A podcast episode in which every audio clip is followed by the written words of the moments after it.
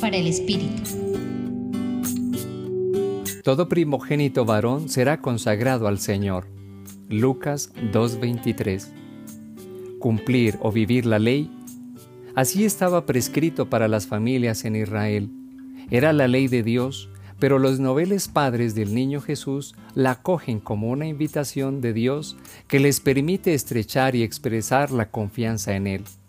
Reconocen que Dios es providente, cuentan con lo necesario para vivir, están en capacidad de emplear todos sus esfuerzos y cuidados a favor de lo que les ha sido encomendado, con la plena convicción que nada les pertenece.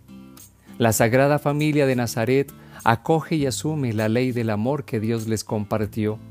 Así, desde muy pequeño, Jesús fue aprendiendo y asumiendo esta manera de ser ante la vida.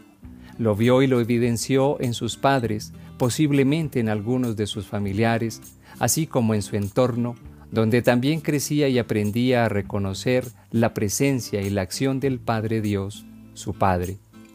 El hecho de no tener nada como propio favorece que no nos encerremos en el egoísmo o cualquier otra actitud que condicione la libertad.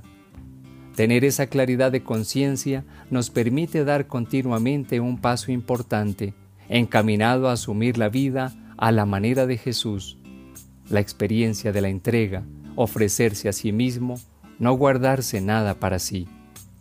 Pidamos la gracia para estar más dispuestos a dar que a recibir o exigir, en la perspectiva de una entrega confiada y libre como la de Jesús.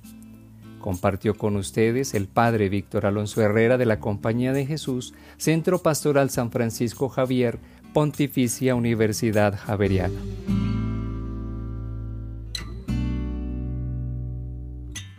Escucha los bálsamos cada día entrando a la página web del Centro Pastoral y a javerianestereo.com.